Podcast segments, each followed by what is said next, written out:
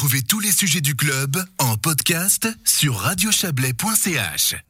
Et on reste dans la politique nationale. Comment réduire ou carrément interdire la publicité pour les produits du tabac afin d'éviter euh, d'inciter les jeunes à fumer? C'est la question posée aux citoyens suisses.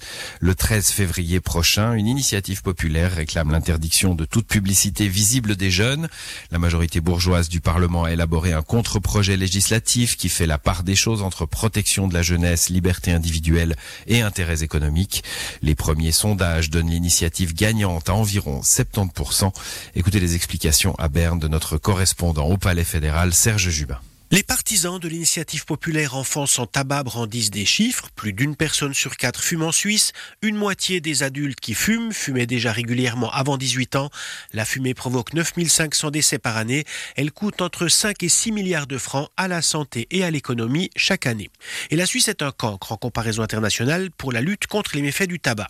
L'initiative veut donc interdire la publicité pour la cigarette et la cigarette électronique visible des enfants et des adolescents.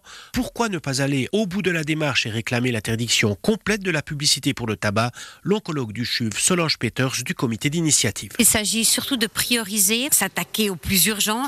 On sait qu'en Suisse, les gens qui fument, pour la plupart d'entre eux, c'est lorsqu'ils sont jeunes, voire mineurs, qu'ils sont exposés à la publicité et qu'ils décident de commencer à fumer. Plus on fume vite, plus on est sujet à des maladies chroniques, à des cancers. Donc plus on fume vite, plus c'est grave. La majorité bourgeoise du Parlement, sous la pression de l'initiative, a adapté la loi sur les produits du tabac qui va moins loin que l'initiative, un bon compromis selon le Conseil national valaisan du centre Benjamin Roduit qui demande de rejeter l'initiative. C'est un compromis entre la protection des jeunes, la liberté individuelle des adultes et puis bien sûr des impératifs euh, économiques. Il ne faut pas oublier que dans notre compromis, nous proposons de supprimer l'affichage dans les espaces publics et même visible depuis les lieux publics. C'est très insuffisant, rétorque la conseillère nationale verte vaudoise Léonore Porcher. C'est clairement insuffisant et c'est assez décevant parce qu'on parle maintenant d'une loi qui doit mettre la Suisse au niveau international mais surtout absolument protéger en particulier les mineurs et on ne le fait pas correctement avec cette loi maintenant. Le Conseil fédéral est emprunté. Il avait proposé une loi plus rigoureuse que le Parlement a assoupli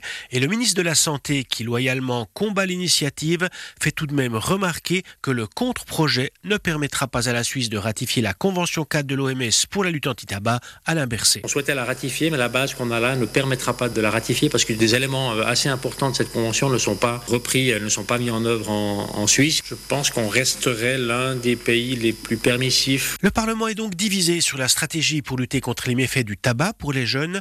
Le libéral radical neuchâtelois Damien Cotier combat l'initiative, non pas pour défendre les fumeurs et les cigarettiers, dit-il, mais parce que l'interdit de l'initiative n'est pas efficace. Si l'interdiction générale de publicité pour le tabac était véritablement une, une mesure efficace pour protéger la jeunesse, je la soutiendrais. Ce qu'on constate, c'est que dans les pays voisins qui ont de telles interdictions, comme l'Italie, comme la France, comme l'Autriche, la part de fumeurs dans le pays et la part de jeunes fumeurs est souvent égale, voire même plus élevée que ce qu'il y a en Suisse. Les adversaires de l'initiative font campagne avec un cervelas sur leur affiche et cette formule, aujourd'hui le tabac, demain le cervelas, n'est-ce pas tiré par les cheveux Damien Cotier Il se pose cette question de savoir si euh, on va vers une société un peu hygiéniste, où on veut imposer aux gens leur manière de vivre, et on commence par le tabac qui est évidemment un produit extrêmement délicat pour la santé, mais on sait qu'il y a d'autres produits qui sont critiqués, comme le sucre ou comme l'alcool, ou comme les produits trop gras, et c'est un peu le signal d'alarme en disant attention, on est un pays de citoyens euh, libres, les consommateurs adultes doivent pouvoir choisir eux-mêmes, et c'est pas à l'État de leur dire ce qu'ils doivent consommer. L'initiative Enfants sans tabac est bien entrée dans la campagne en vue de la votation du 13 février, plus de 70% de soutien dans le premier sondage GFS Berne,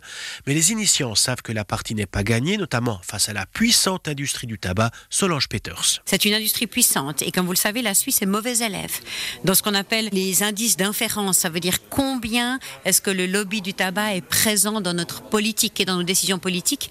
Le pays est avant-dernier au classement de 80 pays. Ça veut dire que le lobby du tabac est très présent en Suisse. Le camp du oui à l'initiative regroupe les sociétés médicales et de santé, de jeunesse ou encore Suisse olympique. Au Parlement, l'initiative Enfants sans tabac a été rejetée par 110 voix contre 88 au Conseil national et 29 contre 14 au Conseil des États. Voilà pour ce dossier signé Serge Jubin.